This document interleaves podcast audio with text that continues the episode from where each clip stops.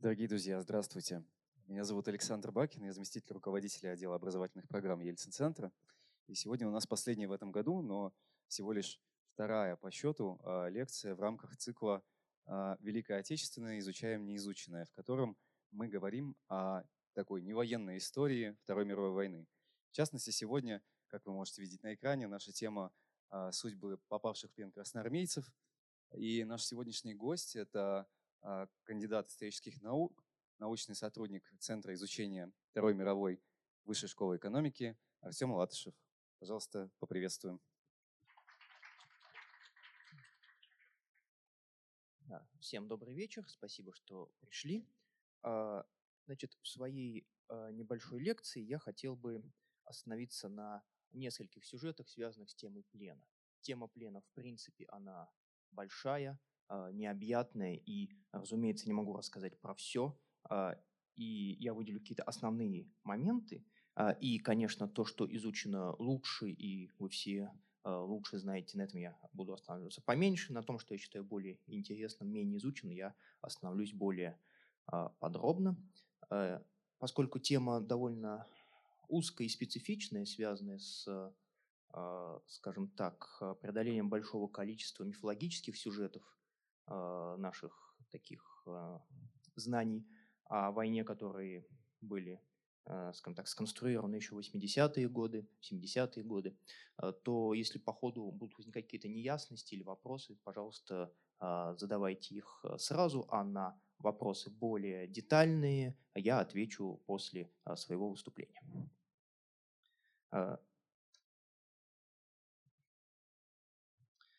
Значит, первое – это сюжет, это как вообще люди попадали в плен и а, почему они туда попадали и как они а, в а, нацистском плену себя, скажем так, чувствовали. Ну, здесь вы видите карту боевых действий в первые два года войны, Великой Отечественной войны. И видим, что части Красной Армии, особенно в 1941 году, оказывались в гигантских окружениях, да, в клещах, так называемых котлах, где без преувеличения миллионы людей да, а, попадали в них, теряли связь с командованием, после чего а, распадалась а, система управления войсками, и люди были часто предоставлены, солдаты и офицеры сами себе. И вот в этих условиях, о цифрах чуть позже, в плен попало абсолютно феноменальное, невиданное в истории количество военнопленных. И сегодня у историков возникают вопросы, а почему они оказались а, в плену. Называют, конечно, а, внезапность самой войны, внезапность таких тяжелых поражений, поскольку пропаганда советская до военной утверждала, что воевать мы будем малой кровью на чужой земле, армию готовили к войне наступательной, а никак не оборонительной, и тем более отступлению вглубь страны. Называют, соответственно, обстановку в этих самых котлах и окружениях, где люди Э, без поддержки действовали авиации, танков против прекрасно вооруженного противника. И, конечно, а, это способствовало их, шокировало их да, и подталкивало к решению прекратить сопротивление в определенный момент и оказаться в плену. С другой стороны, указывает, что люди технически не могли не попасть в плен, поскольку не хватало да, оружия, боеприпасов, не хватало четких инструкций, и более того, не хватало инициативы, чтобы без этих инструкций действовать самостоятельно. А, называется таким образом целый а, комплекс а, причин. Но отдельно выделяется то, что сегодня историки пытаются и социальные историки исследовать, это, конечно, феномен пораженческих настроений и то, ну, грубо говоря, что люди сдавались в плен не только потому, что была такая шокирующая ситуация, чего нельзя отрицать, но и потому, что они не очень-то хотели вообще воевать за, э, не за родину, конечно, а они хотели воевать за Сталина и за советскую власть. В чем это выражалось? Вопрос, повторюсь, дискуссионный. То есть Вторую мировую войну называют последней крестьянской войной вообще э, в истории, поскольку и в немецкой армии, особенно в советской армии, большинство это были крестьяне. Крестьяне в тот момент э, где находились? Как они жили, советские крестьяне? В колхозах, да, то есть коллективизация была проведена добровольно или насильственно? Насильственно, да, она абсолютно насильственно, да, то есть применением армии, да, подавлявших любые, подавляющие любые крестьянские выступления. И вот эти самые солдаты в шинелях, конечно, э, жили э, до призыва в армию очень бедно, и, продолж... и после их демобилизации ничего бы у них не поменялось. Крестьяне это все прекрасно помнили, что центральная власть объявила им войну. А, далее, а, в 1937 году, а, еще несколько даже раньше, Сталину пришла в голову замечательная идея, что нужно в стране ликвидировать так называемую пятую колонну, которая должна в случае начала войны может действовать против советской власти, то есть бывшие кулаки, бывшие оппозиционеры, так называемые, ну то есть люди как-то случайно в основном связанные с лидерами оппозиции Сталину. Э, ну и в ходе массовых да, а, арестов, э, в общем-то, э, историки сегодня отмечают, что если до этого в СССР не было никакого организованного подполья, которое реально было готово бороться с а, сталинской диктатурой да, или с его хотя бы лидерством в партии, то после этого можно сказать, что борясь с пятой колонной, Сталин эту пятую колонну и создал, поскольку когда у вас выносится за год 700 э, тысяч расстрельных приговоров, всех людей есть друзья, родственники, сослуживцы, которые не могут не задавать вопрос, а что это за такая а, страна, что это за такая власть. Добавив к этому а, крайне низкий уровень жизни в целом, как в деревне, так и в городе, а, мы получаем а, феномен вот этого самого пораженчества. То, что в 1941 году определенное количество солдат не попала в плен в силу неких непреодолимых обстоятельств, а вполне осознанно да, сложила оружие и предпочел сдаться врагу. Вопрос теперь дискуссионный, сколько же их было? И от этого зависит, как мы будем оценивать это явление. Есть ли у вас какие-то предположения? А, ну, давайте в процентном отношении примерно, да, вот от общего числа сдающихся в плен, например.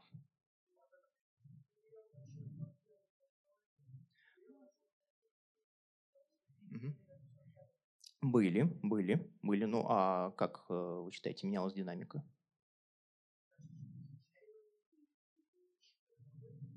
Мгм.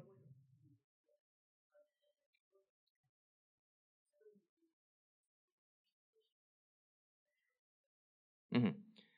Ну вот, то есть э, мы на основе наших общих знаний о войне, мы предполагаем, что их могло быть как довольно много, на основе, например, того, что я сказал а, чуть ранее, так и не очень много на основе того, что я сказал а, еще раньше. Да? То есть а, плен был вызван довольно объективными причинами.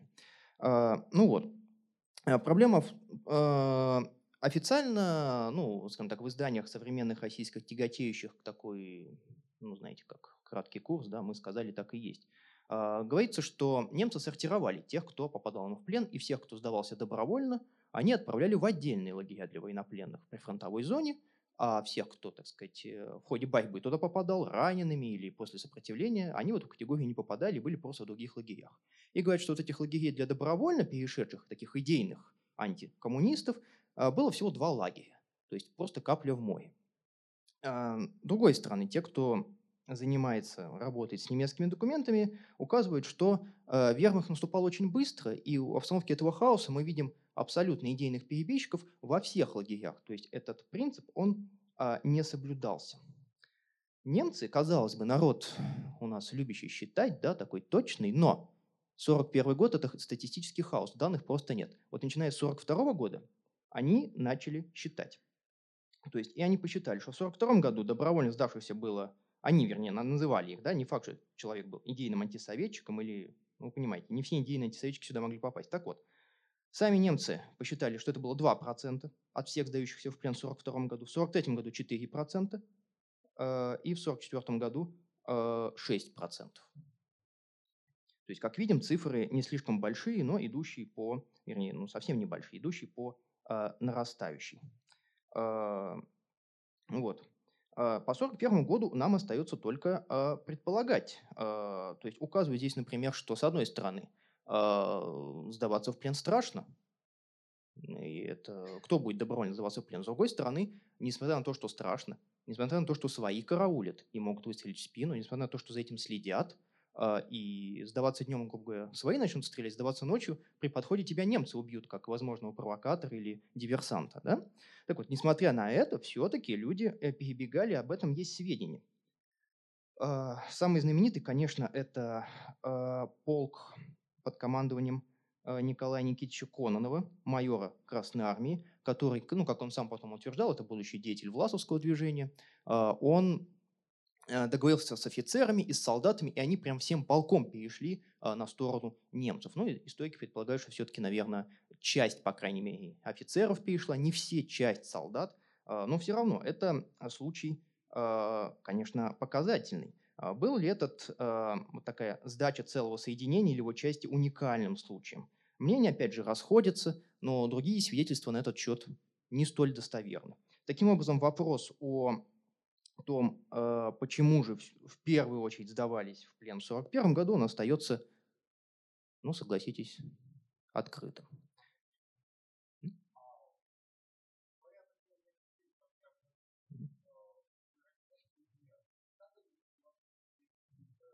А понимаете, нам для этого нужна как...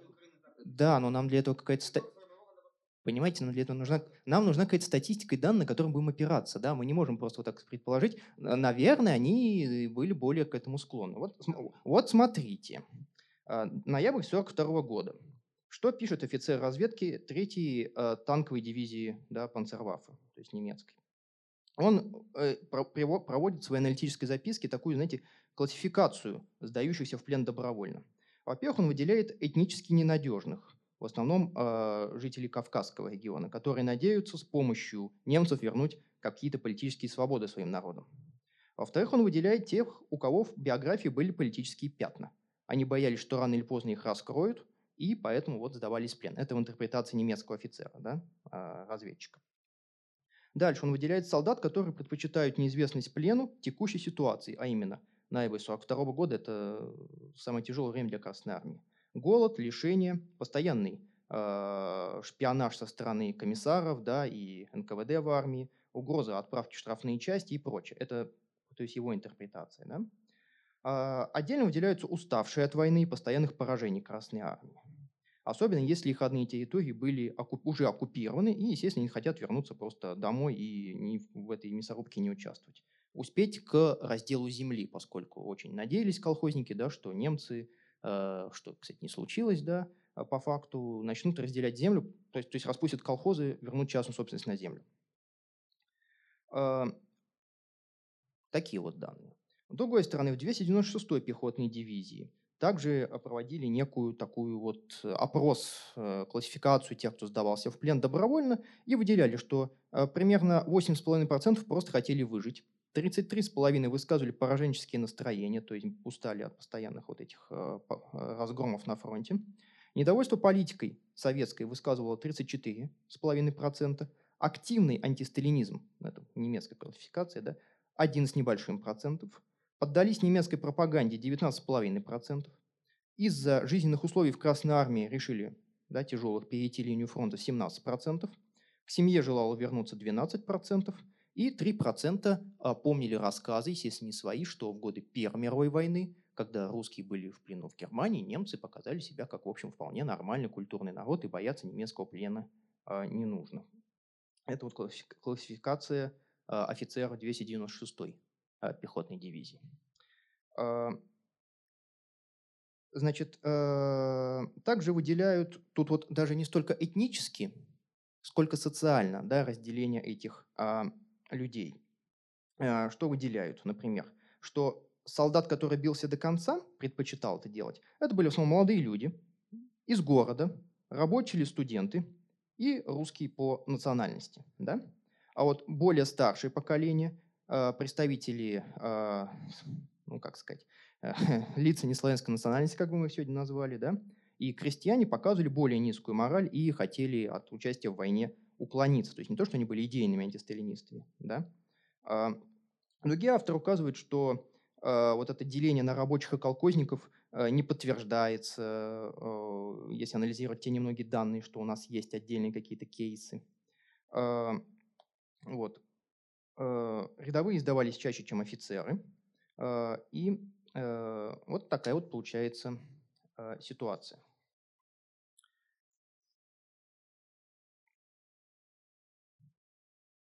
Теперь, значит, самый главный вопрос, да, э, я уделил только внимание пораженчеству, потому что сейчас это активно э, обсуждается, и от этого много зависит наше отношение к феномену вообще. Почему, в частности, э, бывшие пленные, когда вообще они получили, как думаете, статус полноправных участников войны в нашей стране?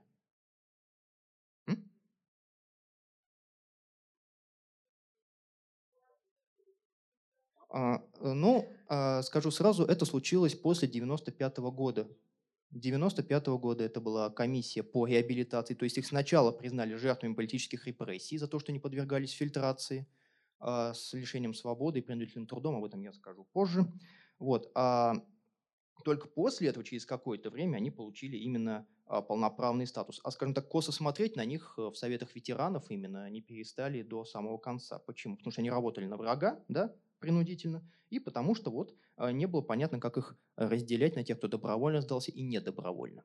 Соответственно, с одной стороны, те, кто а, ну, работал над реабилитацией и сейчас продолжает, они, конечно, этот вопрос несколько затушевывают тоже, да, что э, речь не о том, кто сдался сам, а кто нет. А речь о том, что нельзя в принципе поступать так с людьми, всем выказывать огульное политическое недоверие. Но, думаю, вы публика просвещенная, так что я вам это вот не боюсь сказать. Теперь, повторюсь, э, вопрос главный, а сколько было пленных-то? Сколько? Пять с половиной, кто больше, кто меньше? Ну, тут... Э, э, нет, я просто надеялся услышать какие-то, знаете, сакраментальные для нашей историографии народные э, цифры в час. Угу.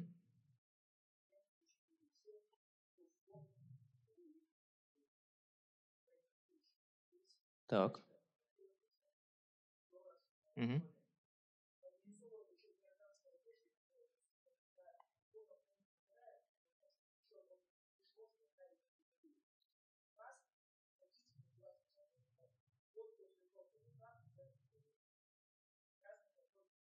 Так, да, а, про- да, хорошо. Да, вы говорите о том, что действительно, а, об этом я, с вашего позволения, скажу чуть позже.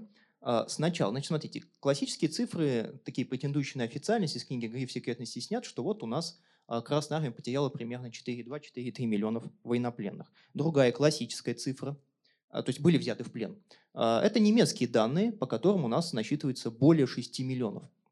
Да, и из них 2,4 миллиона с начала 1942 года. То есть перестроечная комиссия Яковлева, она вот насчитала 4 миллиона и вот плюс-минус сколько-то в 1941 году. То есть вы сразу же видите тут ключевой момент. Опять, 41 год. По 41 году четких данных нет. А сразу касательно советских данных, был знаменитый приказ от 16 августа 1941 года, да, а, который напоминал о том, что в плен сдаваться недопустимо, надо сопротивляться до конца, но его в войсках подали как вообще запрет сдаваться в плен. И там в частности было, что тот, кто сдается в плен, а, семьи того подвергаются репрессиям, да, заключению в лагерь. Так вот, там при таком количестве пленных на самом деле всего несколько десятков тысяч да, красноармейцев были записаны в взятые в плен. Э, то есть, э, с, э, скажем так, в Кремле в принципе не знали или не хотели знать, сколько у них реально э, во время войны было в плену. Так вот, э, теперь, помимо 1941 года, что касается немцев. Немцы в 1941 году не ведут учет. Учет начинается только вот 1942 года, с декабря 1941 года.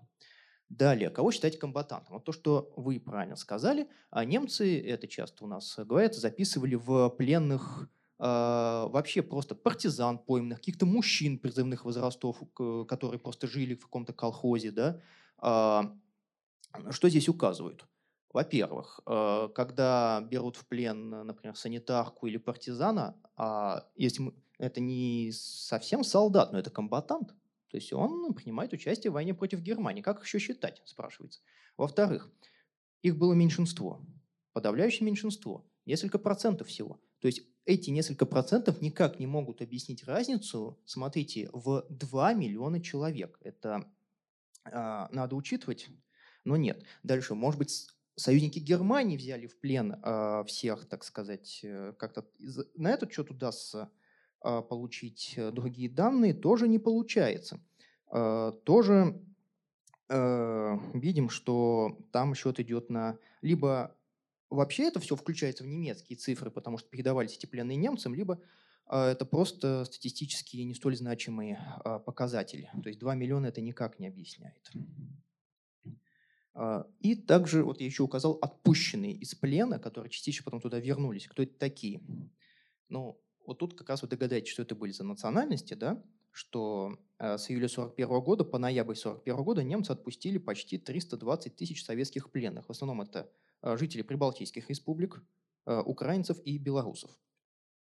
В ноябре 1941 года такую благотворительность да, для украинцев и белорусов немцы прекратили проводить. Но для при... жителей Прибалтики и э, в том числе немцев этнических, да, Volksdeutsche, они сохранили. А с 1942 года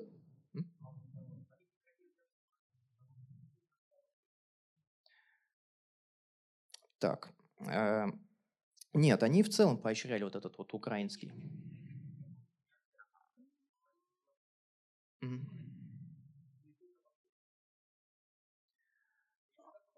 Вот смотрите, у них был у западных, как вы говорите, другой выход, потому что они могли все еще быть отпущенными при условии вступления в полицию или в другие коллаборационистские формирования. Да?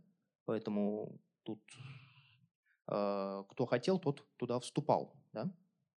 В этом плане. Вот. Э, нет, в целом для всех, конечно, все это прекратили.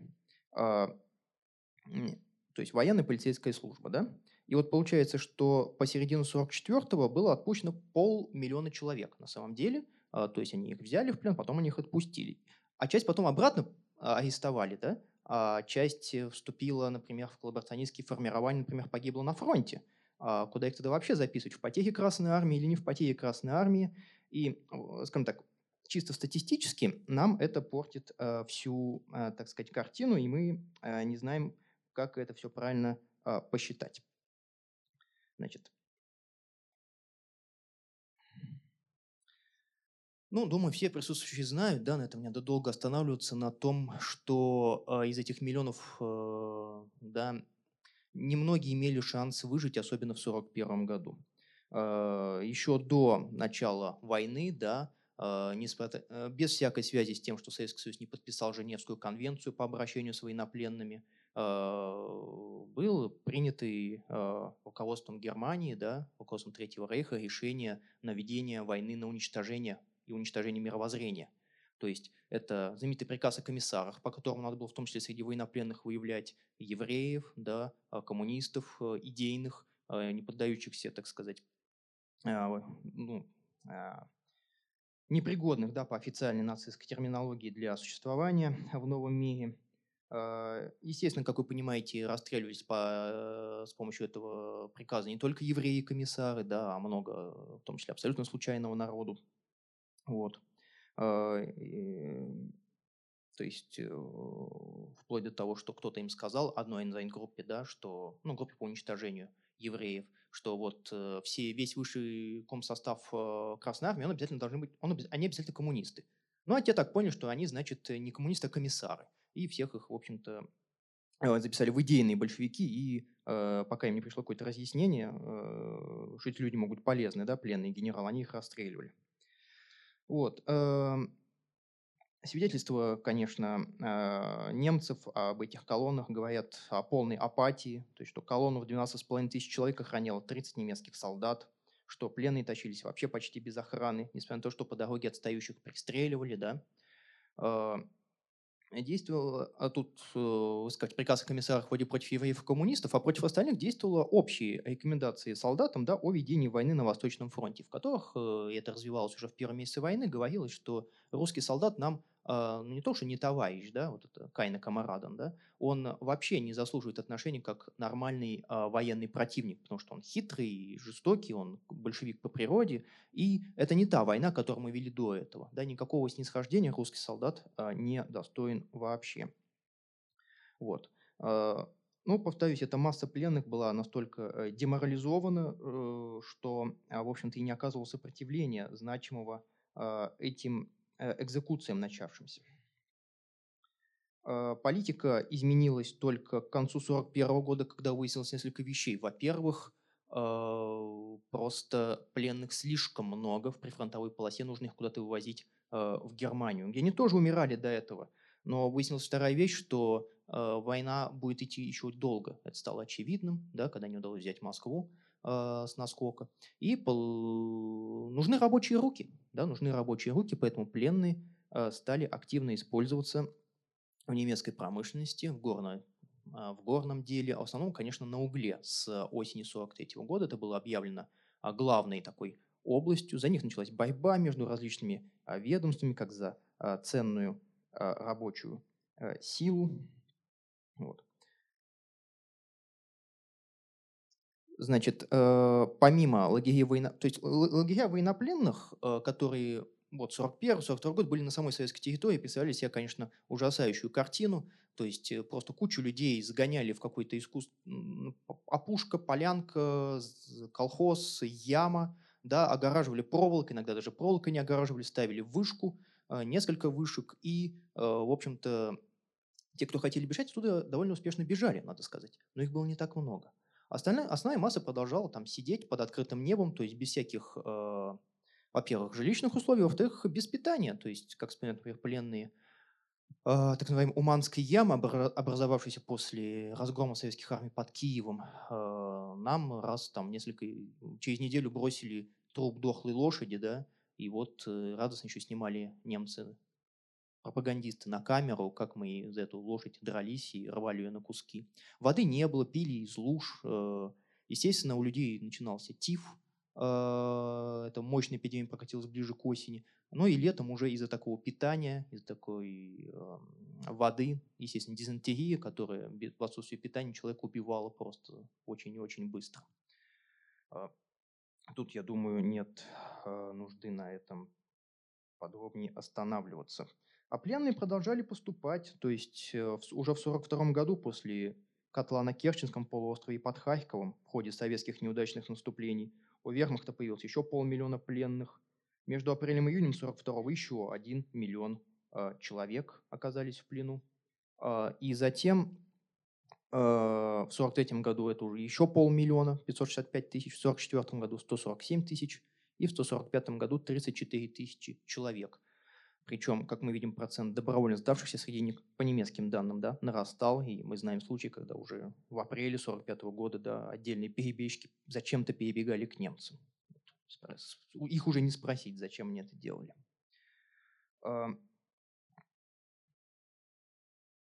Что касается Э, то есть это, я сейчас описал ситуацию в обычных лагерях военнопленных, да, где они были брошены умирать до, повторюсь, конца 1942 года, э, когда ситуация, их стали возить массово в Германию, зачислять в качестве э, добровольных помощников в войсковые части, чтобы они там боеприпасы подносили, там лошадей чистили, что-нибудь такое делали, вот, водители и прочее. А еще концлагеря, да, куда отправляли представителей комсостава, да, как раз коммунистов, а, евреев, поскольку а, в апреле 1942 года а, была остановлена вот эта акция приказа о комиссарах по их уничтожению ввиду того, что она просто ну, не только уничтожает рабочую силу, например, но и деморализует армию, поскольку это в Германии был этот миф такой очень, скажем так, понятный психологически, от того не менее мерзкий, да, а, бесстыдно держался с 90-х годов, что вермахт не участвовал в военных преступлениях. Это все делала СС, это были Айнзацгруппы, Айнзацкоманды, а наши доблестные, да, наши матери и наши отцы во всем этом никакого участия не принимали. А очень даже принимали, и армия активно уничтожала пленных, пристреливала их при конвоировании. И помимо вот этого известного приказа о комиссарах и инструкции по обращению с солдатами, а, есть одна не инструкция, а умолчание. Если вы ведете войну, да, во время этой войны помимо раненых, помимо пленных будут еще раненые пленные. А что с ними делать? Где их лечить? Это же нужно прописать официально и продумать. Ничего на этот счет издано не было. То есть практически было сказано, что э, был, ну, делайте с ними что хотите, да? И, естественно, отстающих от колонн, да, больных просто э, уничтожали без всякой жалости. Вот.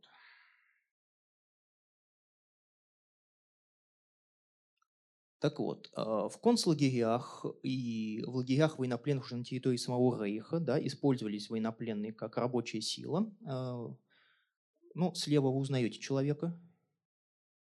Да, это генерал Карбушев, который э, видный да, теоретик, военачальник, и вот он э, был умершлен э, в плену. Но он там, дело в том, что не один такой был, их там было 400 человек, которых в тот день вывели на плац, да, и всех облили ледяной водой и э, уничтожили. Просто вот тут мы э, вступаем в то, почему, опять же, про плен долгие годы не говорили уже в Советском Союзе, да, потому что Карбышева можно было назначить героем, э, но если мы говорим, что с ним было еще 400 человек, возникает вопрос, а как они все попали в плен, да, а как армия потерпела такие крупные поражения, почему они не застрелились, почему они не организовали бунт и прочее, прочее, э, прочее. Значит, в концлагерях военнопленные носили значит, лагерную одежду с буквами СУ Совет Юнион да, на груди, э, или красный треугольник с буквой «Р» – политически заключенный русский. Офицеров и политработников уничтожали в Заксенхаузене, Бухенвальде, Маутхаузене. В Освенциме и Майданоке в основном поступали э, рядовые красноармейцы. Я фотографии непосредственно из этих э, лагерей показывать, с вашего позволения, не буду. Ну, в любом лагере, в принципе, рассказывают истории про хитрые домики, то есть когда есть история, что привезли этап военнопленных советских, и их привели на медкомиссию, и обманом они, люди полностью была иници... Э, так сказать, внешне это выглядело как медосмотр, но в определенный момент им стреляли в затылок. Да? То ли это была шумонепроницаемая комната, то ли это было специальное приспособление у устройства измеряющего рост. Да? Э, но так или иначе, э, мы знаем об этих массовых убийствах до ноября 1941 года, когда Гиммлер их своим приказом решил прекратить, но после этого они все равно продолжались, хоть и в меньших э, масштабах. Э,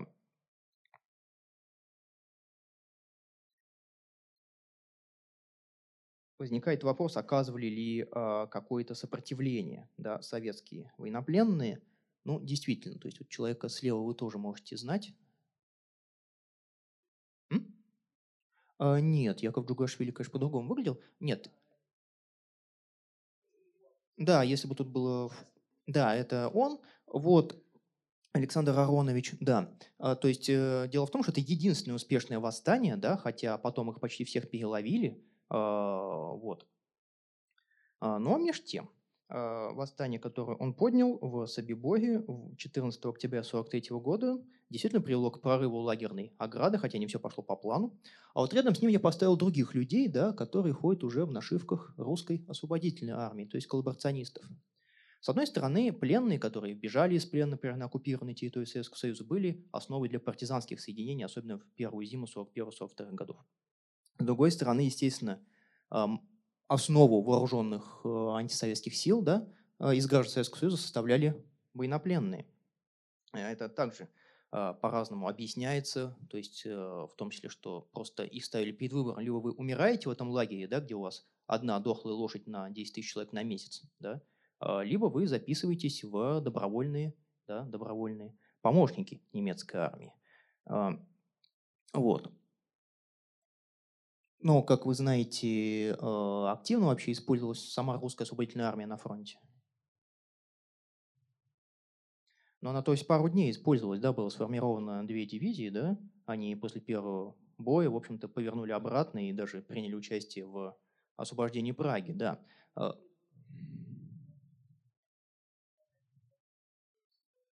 Да, использовались и против партизан, и в той же Италии, в Югославии, да, безусловно. А почему я тут их поставил? Потому что в лагерях, в концлагерях, да, тоже были, естественно, коллаборационисты из тех же пленных, которые были старшими по баракам, да, помогали администрации. И э, когда после войны, сильно позже, можно было об этом уже говорить стало, то у нас в линии, в описании восстания в Собиборе знаменитом, возникло два варианта на самом деле. Первый отстоял Печер, вот э, наш герой, да, а автор всего то, что, ну, мы восстали, да, а нельзя же тайно организовать восстание перебить эсэсовцев без участия тех, кто сотрудничал с лагерной администрацией. Не получится сделать все тайно. И мы их, говорит, заставили да, принять участие. Они были такими подчиненными фигурами и страха нам прислуживали. Но эти люди из Собибора несколько тоже выжило. И они рассказывали свою версию, что да, конечно, Печорский все это организовал, он молодец, но без нас бы ничего не получилось. Мы сыграли ключевую роль во всем этом восстании. Вот, поэтому феномен, а, в принципе, коллаборационизма, да, он а, не столь однозначен, как об этом принято э, часто говорить.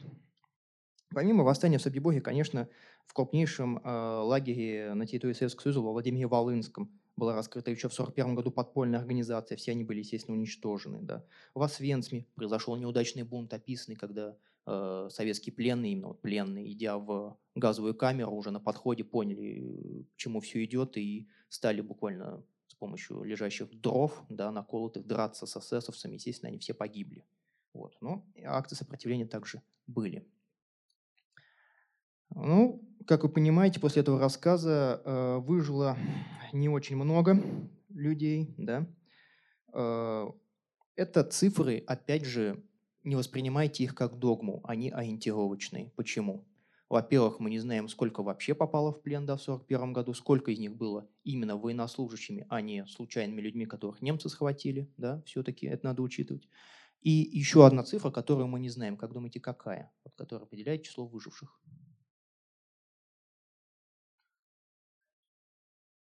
Куда бежавшие? Ну, они, строго никуда не бежали, да, они оказались в западной зоне оккупации Германии, в Западной Европе, да, и предпочли уклониться от насильственной репатриации вначале, а потом воспользоваться тем, что союзники перестали проводить ее э, принудительно. Да, это те, кто э, бежали на Запад, да, новая волна иммиграции, и э, сколько этих людей мы не знаем. Но на основе вот этих цифр мы, в общем, видим итог все равно очень и очень плачевно. То есть это цифры с учетом э, примерной численности этих людей.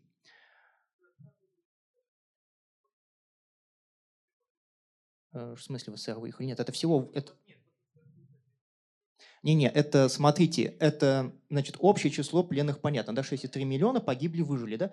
Э, на территории СССР, те, кто погиб на территории СССР. То есть Нет, это не выехало, это выжило. Это из тех, кто содержался на территории Советского Союза, да, в плену, выжило вот столько, а погибло 2,3 миллиона.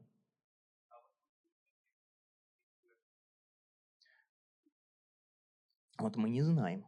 Что, значит, э, они об этом предпочитали не докладывать, да, что, не были в, что их там отпускали из плена и прочее. Да? Вот 500 тысяч, они вообще растворяются по другим категориям, получается. Да? Часть уходит в коллаборационистов, да? часть уходит еще куда-то, часть возвращается обратно в пленных и погибает, они, скорее всего, в погибших даже будут. Да? Часть просто, например, были убиты на оккупированной территории, например, либо состояв в партизанском отряде, почему бы и нет, уйдя в него, либо выполняя обязанности полицейских, которые сражались с этими партизанами. Вот. С цифрами тут все очень и очень запутано. Ну вот, так, по этим цифрам еще какие-то ремарки?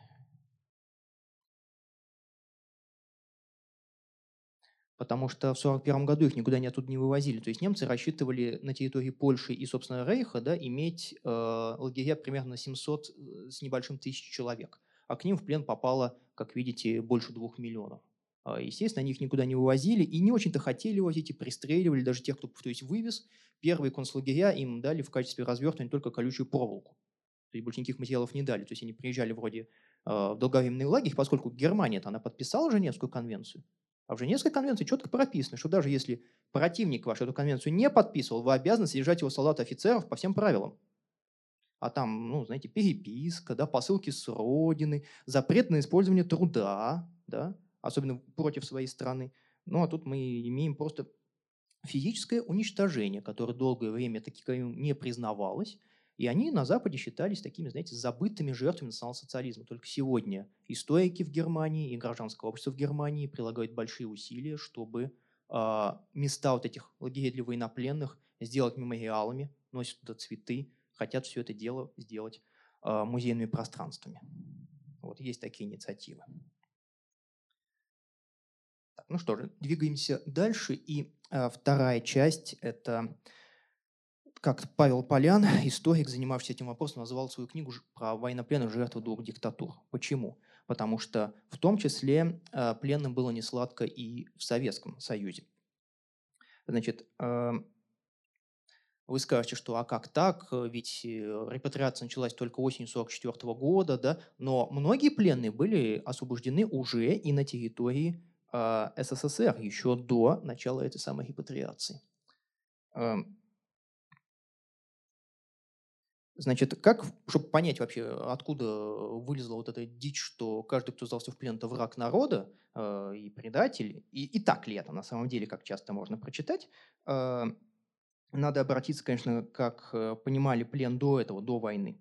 И советские юристы на самом деле давали очень разные трактовки. То есть, например, э, в конце 20-х писали, что, смотрите, есть сдача в плен, а есть попадание в плен по независящим от тебя обстоятельствам. Это был комментарий к, уголов... к статье Уголовного кодекса, а в самой статье также различалась сдача в плен и попадание в плен. И э, юристы говорили, слушайте, могут на поле боя возникнуть такие ситуации, военные юристы, да, что э, прекращение борьбы – единственный разумный вариант э, развития событий. В 30-е годы они такого уже не говорили, но все еще были далеки от таких жестких трактовок.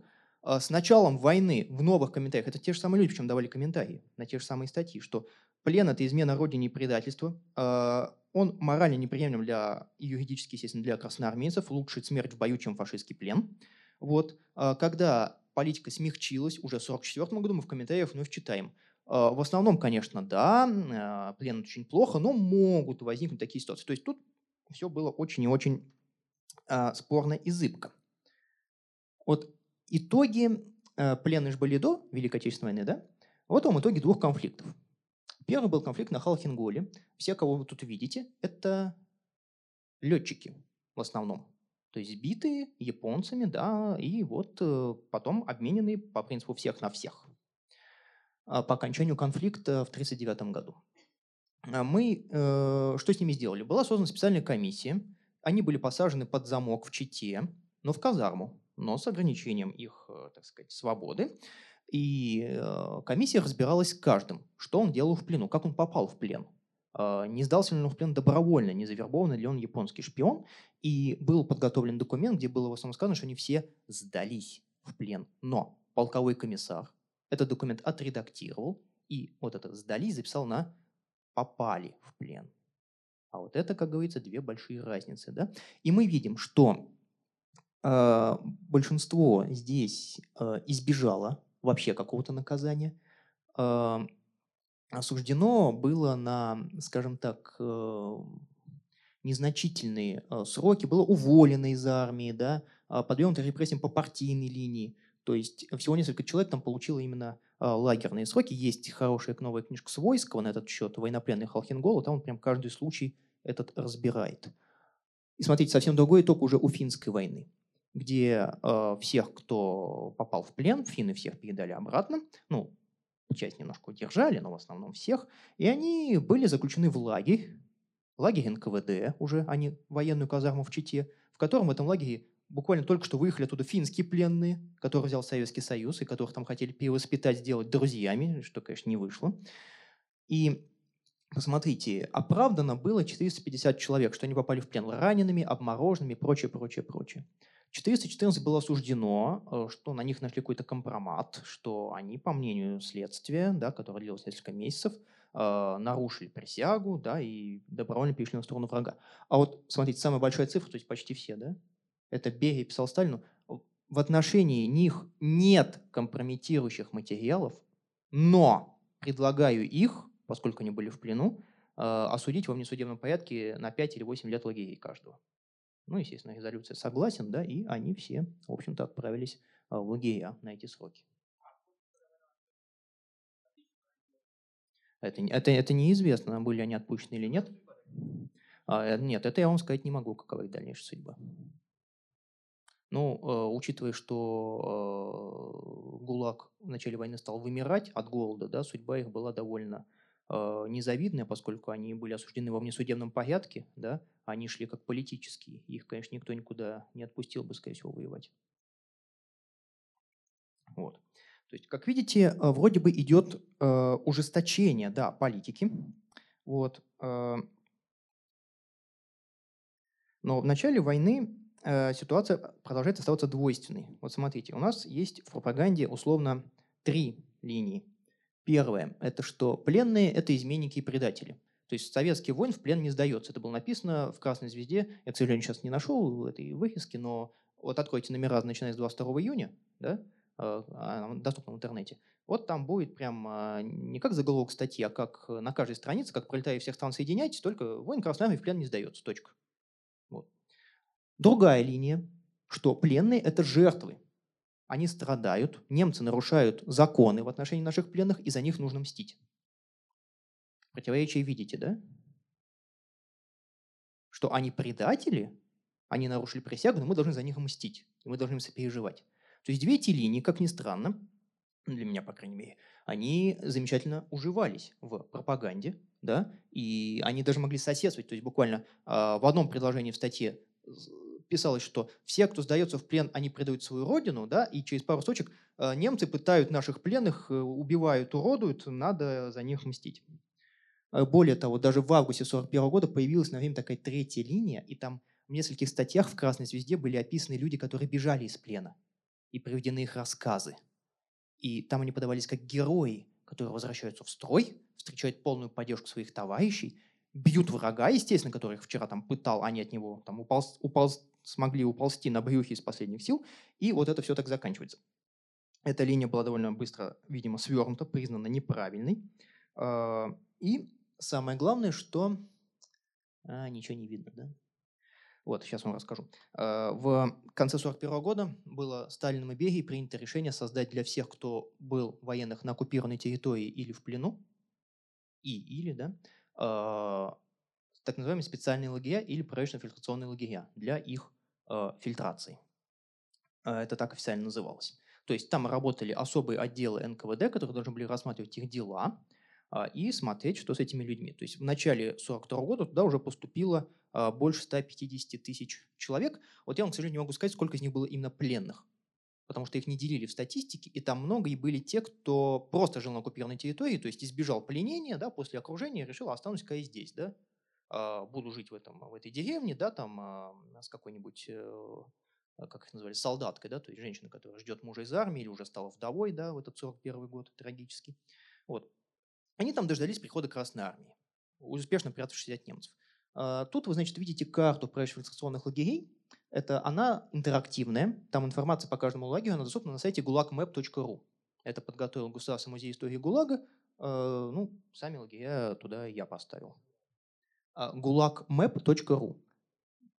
Государственный музей э, истории ГУЛАГа в Москве, который находится. Вот там надо включить слева слой фильтрационных лагерей и перевести на 42, 43, 44, 45 годы. Вот 46 они там будут а, помечены. Э, значит, э, ну, каковы были итоги этой фильтрации? Да? Кажется, после финской войны, когда всех так отправили на лесоповал, что, наверное, э, Сталин готовит нечто подобное и для пленных здесь. Э, однако, а может и готовил. Просто ситуация на фронте резко поменялась, и к весне уже стали, во-первых, нужны новые военные, да, э, и, ну, на фронте. Во-вторых, выяснилось, что тут вот показано примерно дюжина этих лагерей, Представляете, что такое открыть лагерь без подготовки внезапно зимой? Причем зимой 41-42 года, когда ресурсов не хватает, когда там Сталин да, каждую винтовку распределял при защите Москвы чуть ли не а, лично. А, выяснилось, что они просто переполнены, люди там тоже болеют тифом, да, до массовой смертности не дошло, но несколько случаев было, и бьют тревогу, что же это такое, и дают э, по линии Берии указ особым отделом ускорить фильтрацию. Да, 100 человек в день пропускать нормально, 30 человек в день тоже нормально. А, потому что, грубо говоря, там в э, лагере под Оренбургом нынешним, который там был рассчитан на 5 а, тысяч человек, их там было уже 10 тысяч, еще 10 тысяч было в пути. Э, вот. А, в общем, Сталин ожидал закончить войну в 1942 году, но поскольку это осталось такой нереализованной альтернативой, то и репрессирование, видимо, осталось нереализованной альтернативой. И пленных стали резко отпускать. То есть после этой фильтрации, которая была довольно, как видно, поверхностной.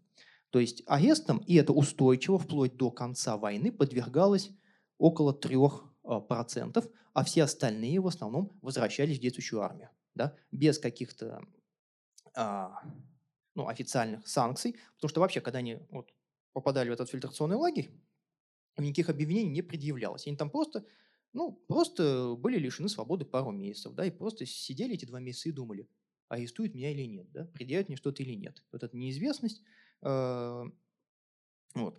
Но так было э, до 43 года.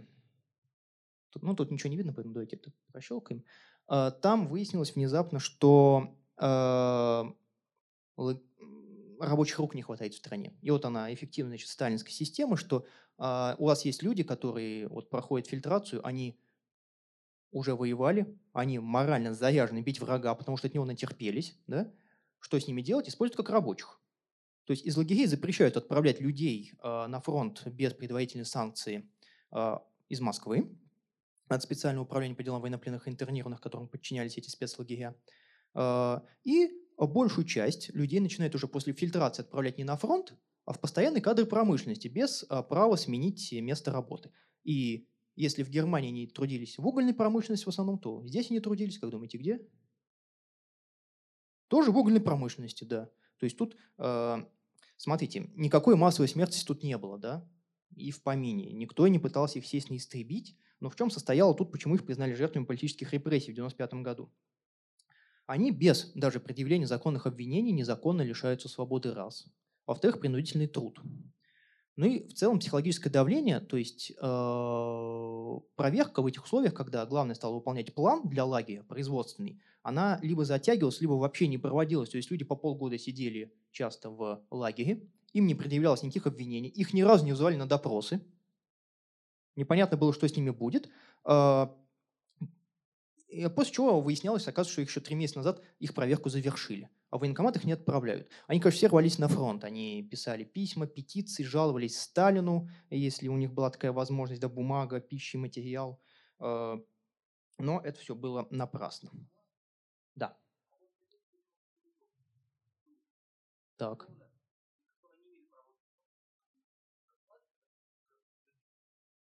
А почему не рассматривается? Мы тоже говорим про принудительный труд. А вот это как раз историки отмечают, что в годы войны, в годы войны и после войны, после войны время, вот эта граница между волей и зоной, она в сознании людей в том числе стирается очень сильно.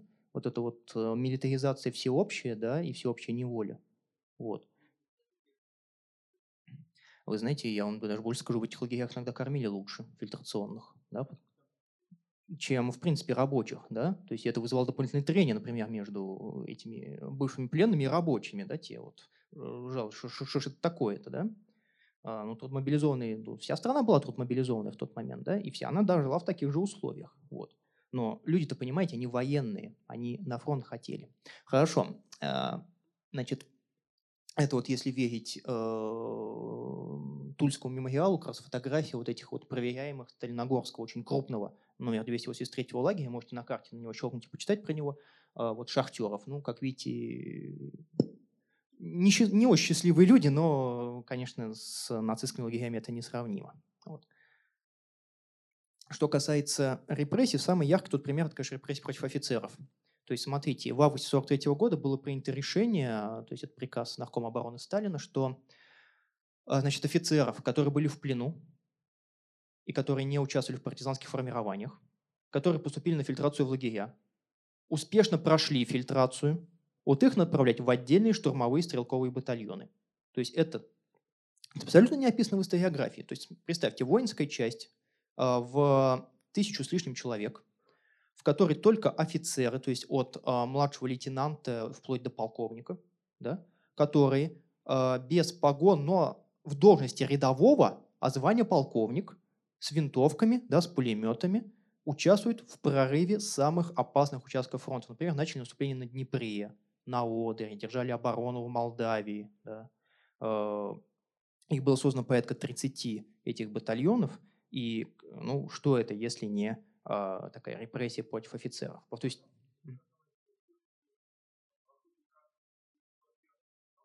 В 1941 году никакой официальной фильтрации не было. Те, кто прошел фильтрацию в фильтрационных лагерях. Они были созданы в конце 41 года, открылись в начале 42 Те, кто раньше успел проскочить, а, вот там, е, там непонятно, там есть случаи, да, когда человек уже ранее был в плену, потом прошел фильтрацию, в том числе в лагере, а его опять выдергивают в лагерь. Такое было. Но в, но в целом, да, но в целом, да, такое могло быть, но в целом ваш вопрос не очень актуален, потому что большинство вернувшихся в 42 году, да, они просто погибли. Да, то есть э, тут уже с них спрашивать было поздно. Вот. Итак, и последний краткий такой э, блок, э, буквально несколько минут, это то, что происходило а, после войны. Это цифры э, Земского, которые основаны на, вернее, полностью взяты из официальной документации НКВД, я их просто скопировал. У нас нет э, ну, никаких поводов им не доверять или считать, что они кардинально искажают ситуацию. Это те, кто вернулись уже из-за э, рубежа, плюс э, те, кто были освобождены еще на советской территории, но осенью 1944 года. Ну, тут мы, в общем, видим а, нас интересуют военные, конечно, и что часть из них была отправлена, вот видите, передана распоряжение НКВД, спецконтингент, это не значит, что они были арестованы. Это значит, что они были отправлены на фильтрацию в фильтрационные лагеря, которые продолжали открываться и шириться, поскольку приобрели такой очень ярко выраженный экономический характер, и просто Берии, как ответственному за добычу угля да, в государственном в ГКО, а, ему нужны были рабочие руки. Дальше небольшой такой момент. Все наверняка слышали, что пленные после освобождения поехали в ГУЛАГ. Да? Так, ну, во-первых, мы тут видим вот эти цифры, да, которые показывают, что большинство было отправлено в рабочие батальоны. Ну, это, конечно, тоже такая форма репрессивной трудмобилизации, но все же не лагерь. Да, они были отправлены в так называемые запасные воинские части, которые по факту были лагерем, э, которым управляли военные. Да? Там они точно так же проходили фильтрацию, точно так же гоняли на какие-то работы вспомогательные. Вот. Ну, вам могу сказать, что мало кто был призван именно, знаете, чтобы служить в армии. От них старались, конечно, избавиться, как от неблагонадежных. Вот в конце войны, когда еще шли боевые действия, да, они, кто-то еще успел поучаствовать в наступлениях. А, а остальных, как правило, быстро после этого демобилизовывали. Вот. Ну, то есть они нужны были, в Гер... они уже в Германии находились, да, например, там демонтировать оборудование да, на заводах немецких, это они были нужны. А для какой-то серьезной службы они, конечно, уже не использовались. Так вот, во-вторых, значит, смотрите, действительно были отправлены пленные после освобождения в числе других советских граждан, оказавшихся в Европе, в лагеря ГУЛАГа. Вот их список. Вот сколько, а, значит, но в чем тут идея? том, что в этих лагерях были созданы специальные фильтрационные отделения для ведения фильтрации. То есть они туда были отправлены не как заключенные, получившие срок, а для проверки, которая, конечно, сопряжена с трудовым использованием, потому что ГУЛАГ вымер в годы войны, нужны рабочие руки. К сожалению, а, ну, можно предположить, что просто все эти люди были, видимо, подозреваемыми в коллаборационизме, относились к этой категории, и они радостно после проверки получили 6 лет спецпоселения, как все, и остались при этом в лагере в качестве отдельного отделения. Но, к сожалению, таких данных э, нет, и вполне вероятно, что они были проверены, да, и остались там как вольнонаемные рабочие, да, то есть не как осужденные. Вот. Это вот, видимо, истоки э, того мифа о прямой отправке в ГУЛАГ, да, который мы можем сегодня э, часто э, слышать. В принципе, вот мы видим общее число, если фильтруемых в в фильтрационных лагерях и в лагерях ГУЛАГа, это после войны. Вот. А, видите, оно начинает падать в 1946 году, когда начинают их отправлять одних на спецпоселение, других в рабочие батальоны, а, понятно, кого куда, да. А вот если посмотреть уже на отдельно фильтрационные лагеря, а отдельно на ГУЛАГ, мы видим, что в ГУЛАГ-то с определенного момента людей стало заезжать, вот это розовенькое в сравнении с нижней синенькой, да, людей гораздо больше там содержалось. То есть в определенный момент ГУЛАГ стал главным институтом фильтрации тех, кто э, вот этой проверки, да, тех, кто прибывал из-за границы. Вот. И вот э, справа вот вы видите э, значит, господина Сетина, известный филолог, занимался детской литературой, э, ветеран войны, уважаемый человек, который э, никогда не рассказывал о войне до конца 80-х годов и перестал рассказывать в начале 90-х. Э, он как раз был в отдельном штурмовом офицерском батальоне. То есть как лейтенант он туда отправился и вот Э, пережил все. То есть он был ранен, поэтому выжил, да, а многим не повезло. И он вплоть до своей смерти в 2003 э, году, или 2001, э, вот, он ходил в парк Горького с вот такой вот табличкой, где вы ветераны отдельных штурмовых батальонов, отзовитесь. Она у него каждый год разная была, судя по фотографиям в архивном фонде. К чему я это? К тому, что после войны пленные столкнулись, после уже те, кто прошел фильтрацию успешно, да, смогли выехать с, там, с завода, куда их принудительно устроили, с кучей сложностей социальных. Невозможно найти работу, да? а, невозможность выехать за границу, даже в соцстрану на отдых, допустим. Да? Это было общее для них и для репатриантов. А, невозможность занимать ряд должностей, например, судей, да? работать в органах милиции, допустим, продолжать военную карьеру для офицеров, что особенно или для летчиков, скажем, было травмирующим. Тоже знаменитый летчик Девитаев, да, угнавший немецкий самолет из плена, он работал грузчиком в порту до середины 50-х годов. Важнейшие вехи во-первых, э, государство с пленными заигрывало и старалось их особо не так сказать, репрессировать, но только пока не завершилась массовая репатриация. Как только стало некого переманивать Запада обратно в Советский Союз, э, на них, э, скажем так, государство перестало их защищать. Остальное делали уже на самом деле сограждане. Но не стоял офицер МГБ над каждым директором школы и запрещал принимать пленного на должность учителя, даже там труда или физкультуры, да, со всем уважением к трудовикам и физкультурникам. А, более того, есть случаи, которые описаны в их мемуарах пленных, что мы пошли жаловаться в Министерство госбезопасности, это Кабакумову, ну не к нему лично, конечно, и они сказали, а что за безобразие? Ну-ка возьмите этого человека на работу. Его брали на работу. То есть вернувшиеся вот эти а, восточные рабочие в свои деревни, пленные, они чаще подвергались даже, скажем так, дискриминации со стороны простых людей. В том числе под влиянием вот этой пропаганды, да, что все, кто сдался в плен, это э, предатели. А, Далее. Э, ну и государство, конечно, тоже их дергало, да, где-то вот после 47 года началась новая волна арестов среди тех, кто э, вернулся в Советский Союз, кто был в плену. К сожалению, мы тут цифрами не располагаем даже ориентировочными, сколько же людей было тогда арестовано. А в 1957 году случилось такое издевательство, как амнистия. То есть не реабилитация, а их как бы пленных амнистировали. Причем после коллаборационистов, которые были на спецпоселении, да, то есть им сказали, вы не, мы вас прощаем. А в чем прощаем? Да, так сказано, толком и не было.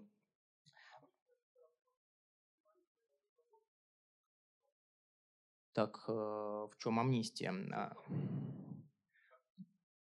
ну вот, смотрите, официально-то он не судим. Вот в этом-то вся и ситуация, что это был результат деятельности комиссии Жукова, который хотел устроить глобальный пересмотр фильтрационных дел – и как бы все, кто были, э, скажем так, осуждены, да, и уже давно были на свободе, вот, они как бы получили амнистию в этом ключе. То есть к тому моменту сидеть-то никто уже не сидел. Вот. А, то есть Жуков боролся за то, чтобы то есть, пересмотреть все эти дела вообще фильтрационные. У него, правда, такая была позиция. Сейчас часто говорят, что он там хотел всех пленных оправдать. Он говорил, так, нужно, говорит, просто разобраться, но уже нормально, без беги. Кто виноват, кто сам сдался в плен, а кто нет. Но, как вы понимаете, сделать это очень и очень э, тяжело, если вообще возможно. Ну вот. Это для пленных было очень важно, то есть они, с одной стороны, были оскорблены, с другой стороны, вроде как э, государство сказало, что оно к ним не имеет претензий. Это была скорее декларация, чем реальная даже мера. В 60-е годы стало возможно писать о плене, снимать фильмы, например, «Чистое небо Чухрая», да, э, или э, именно уже, э, ведь Шолохов написал «Судьбу человека сразу после войны», но тогда цензура тормознула это произведение, и оно вышло уже только в годы хрущевской оттепели. Вот. Однако уже в 70-е годы э, с формированием такого жесткого брежневского культа войны, да, мифа о войне, все это вновь стало очень тяжело. Тут, тут приводит пример Степана Павловича Злобина. Он написал э, роман «Пропавший без вести». Э, значит, писал он, написал в 1947 году, в 1947 году он его попытал, принес на редактуру, вместо редактора роман попал да, в органы, да, и ему вернули только после смерти Сталина его рукопись. Тогда он предпринял новую попытку в 1956 году, да, и э, два тома вышло в 1962 году, и он сразу стал, так сказать, проснулся знаменитостью, да, роман стал широко известен. Э, но со второй половины 60-х роман во всех библиотеках был перемещен в закрытую секцию, то есть никому не выдавался. То есть э, эволюция шла в этом направлении. Крупная дискуссия была о статусе пленных, в, начиная с 1987 года, со статьи в «Известиях». А, там то есть, говорили, что нужно пленных, вообще говоря, они такие же солдаты, почему не имеют статуса ветеранов, почему не пользуются льготами, которые тогда получили да, все участники войны. А, ну вот, а газета «Красная звезда» армейская отвечала, что, знаете, а среди них много на самом деле предателей изменников, поэтому не надо так скопом всех обелять и завязалась в связи с этим дискуссия. И она так и не закончилась, э, пока, так сказать, мы уже в Советский Союз, и только вот в 1995 году комиссия Яковлева а, признала их жертвами политических репрессий, и только чуть позже они получили равный с ветеранами а, статус. Вот. Спасибо за внимание.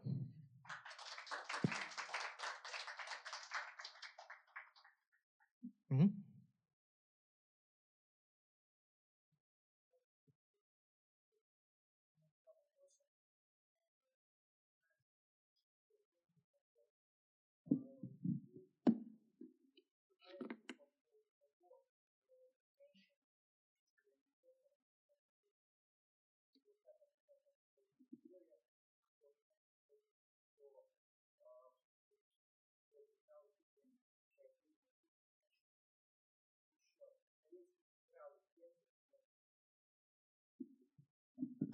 Ну, по женщинам а, такой статистики общей я не знаю, отсылаю вас к книжке Арона Шнейера, там про это есть отдельная главка. Вот. В фильтрационных лагерях они были, их было, а, но это скорее были, как их маркировали, проститутки, сожительствующие с немцами. Такая, знаете, отдельная категория. Там есть коллаборационисты, да, бывшие в плену, и проститутки, сожительствующие с немцами. Вот. Но в том числе были и женщины-военнослужащие, но очень в небольшом количестве. Да. Судьба их в плену была тяжелой, да, то есть э, они поступали в лагерь Равенсбрюк, да, и, в общем-то, немногие его пережили. Но, к сожалению, вам статистику привести тут э, не могу. Но отдельно вот у, есть целая книжка про этот лагерь, да, да, э, плен, вот. И э, книга автор вылетел из головы, но конкретно вот по этому лагерю Равенсбрюк, женщины Равенсбрюка, да, вот аистов, кажется. А, там этот вопрос подобно освещен, как они жили именно в плену. А второй ваш вопрос был про... А, ну, вопрос опять же очень масштабный. То есть э, всего, сейчас у меня тут даже где-то это было, точная цифра записана, 82 генерала попало в немецкий плен, да, 81 генерал, и из них погибло 23 человека. Вот. Оставшиеся, значит, были освобождены и, э, естественно, э, ну, скажем так, те из них, кто не получил э, сроки, таких было на самом деле довольно много, они используются в основном на преподавательской работе, и очень скоро многие, буквально через год, получили оставку по состоянию здоровья. Да? Даже какой-нибудь, например, знаменитый генерал Лукин, да, который потерял конечности в плену, защищая родину, и Сталин лично оставил резолюцию, да, мол, не трогать и не мешать выдвижению по службе, да, а, все равно через какое-то время, а, то есть им не дали дальше, скажем так, руководить армией, да.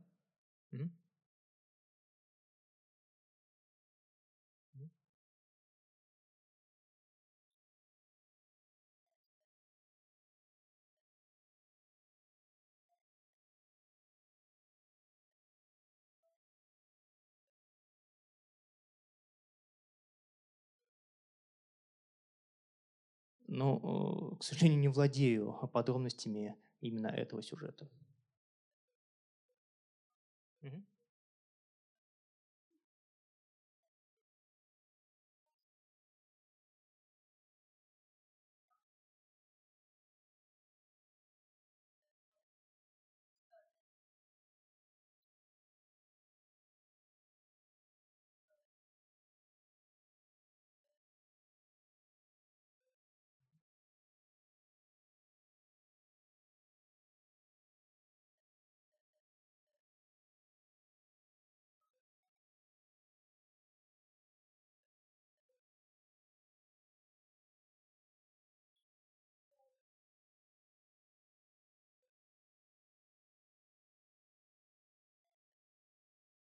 Ну, повторюсь, по этому сюжету, к сожалению, не владею, да, а, фактами. Не могу дать оценку.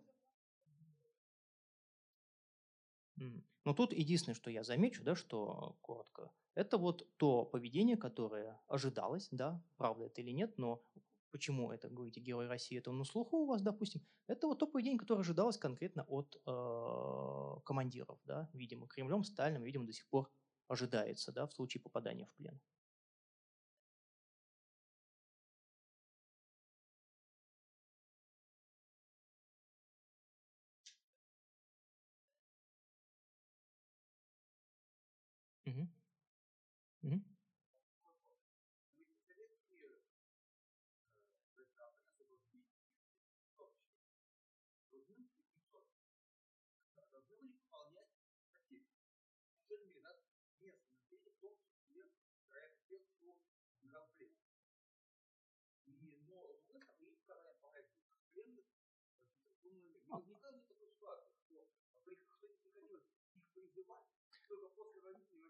Да, я ваш вопрос понял. Смотрите, а, фильтрационная лагеря поступило порядка э, до 1944 года порядка 350 тысяч именно военнослужащих, то есть это окруженцы плюс пленные, то есть их тяжело разделить.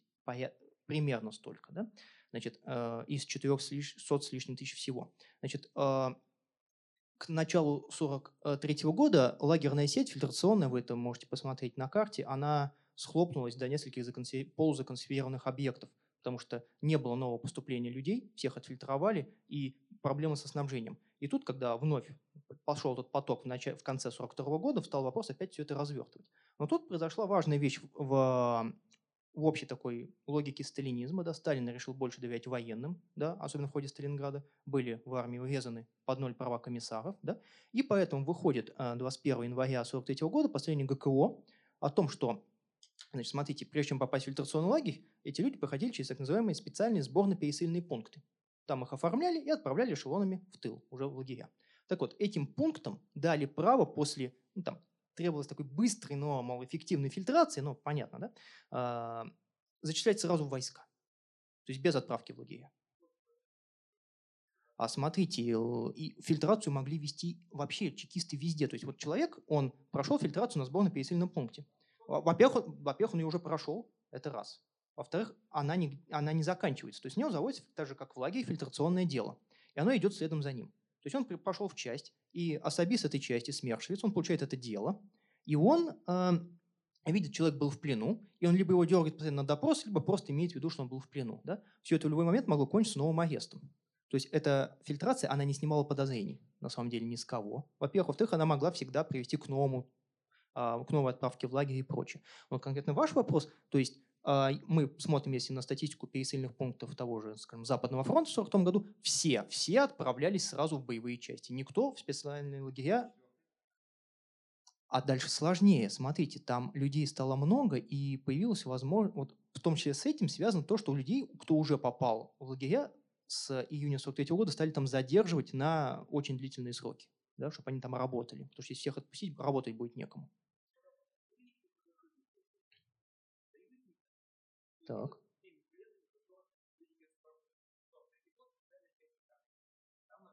Ну, в 43 году еще не было, но это Ялтинские уже соглашения, да, о принудительной репатриации.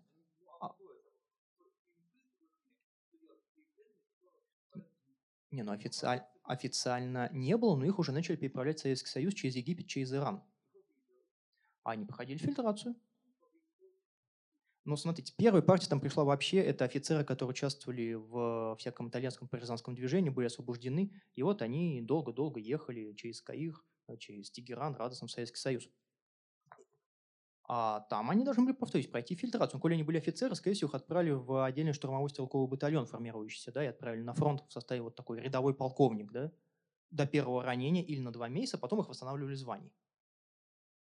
Это вот наиболее вероятный сценарий. А в целом, то есть, да, дальше еще до, до этого, в, как раз осенью, в октябре 44 года, в Мурманск пришел знаменитый да, корабль с э, власовцами, который долго им там считалось, в годы Холодной войны писали, что их сразу всех на пристани расстреляли там под шум двигатель. Да? Нет, они попали в лагерь, и там в этом лагере радостно фильтровались.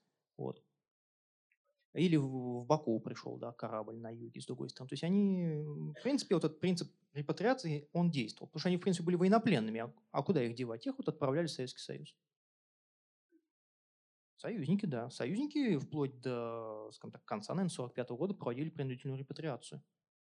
В том числе выдали даже, например, казаков э, этого э, Краснова, да, которые вообще никогда не были советскими гражданами, да, но которые вот, э, воевали против Советского Союза, их всех в Лиенцы передали да, Красной Армии. Знаменитый эпизод.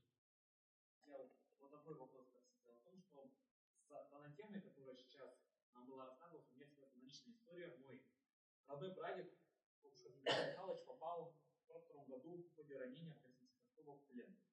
Он содержался в концлагере на территории Восточной, Германии. Название, к сожалению, точно не помню. Возникла такая ситуация, что в 1945 году его, его, его освобождают и под э, обвинениями отправляют в советский лагерь на, на, на Камчатку.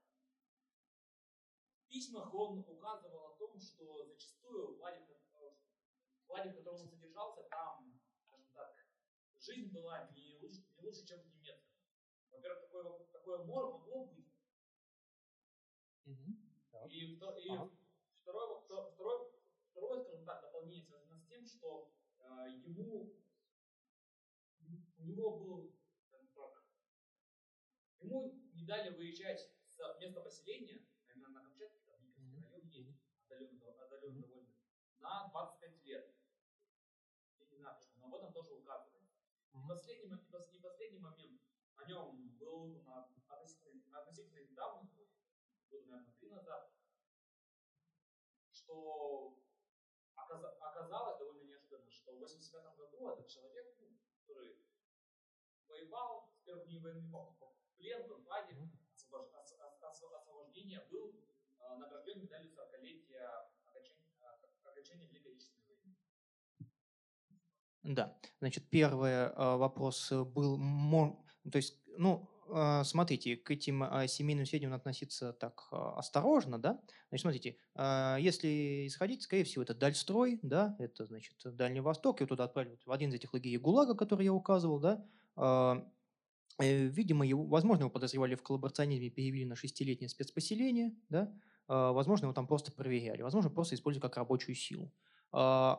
Вопрос, хуже ли там было, чем в нацистском лагере, это вопрос отношения, да, потому что Э, в документах свидетельствуют, да, доносили руководству НКВД, ответственность за репатриацию, что тут пришли вот эти новые, а, скажем так, контингенты в лагеря, и они, мол, сравнивают финские лагеря с нашими, говорят, что финских было лучше, да, а, или говорят, что, что как при немцах маялись, так и здесь маемся. Тут добавлялось общее чувство досады, что вот свои освобождения наконец-то опять лишение свободы и обращение как со спецконтингентом, да, а не как с личностью, как с гражданином, как с патриотом.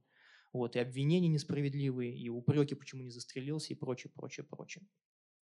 А, что касается 25 лет, ну, такого я не встречал, но надо учитывать правовой нигилизм абсолютнейший, да, и желание, в общем-то, любовь начальства запугивать всех.